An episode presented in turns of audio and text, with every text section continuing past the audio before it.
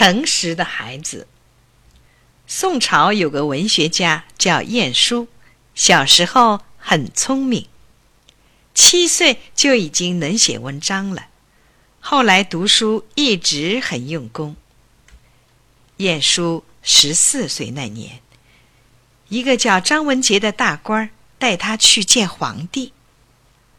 到了朝廷，正好碰上皇帝亲自在对新进士们进行考试。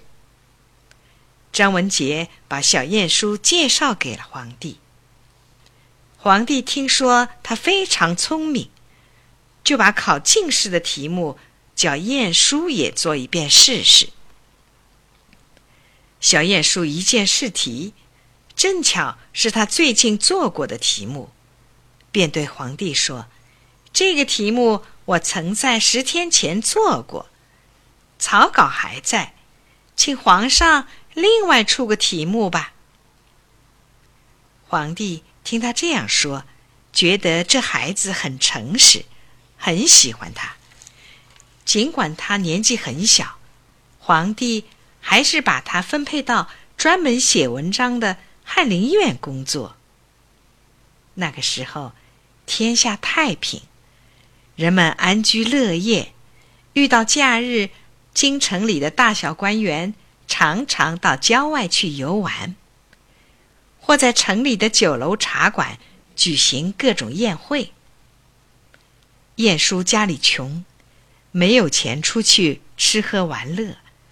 只能在家里和兄弟们读书写文章。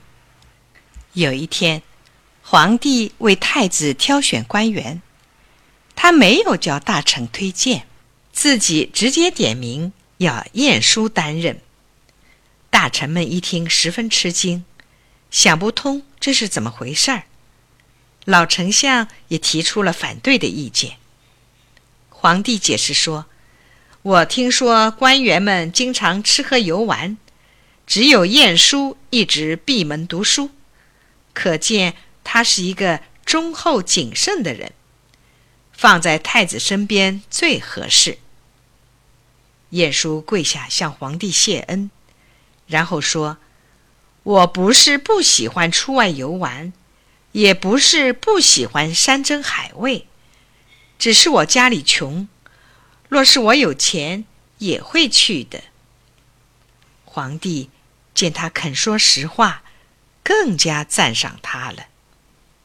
后来，皇帝对他一直很信任，晏殊也越来越受重用，最后做到了丞相。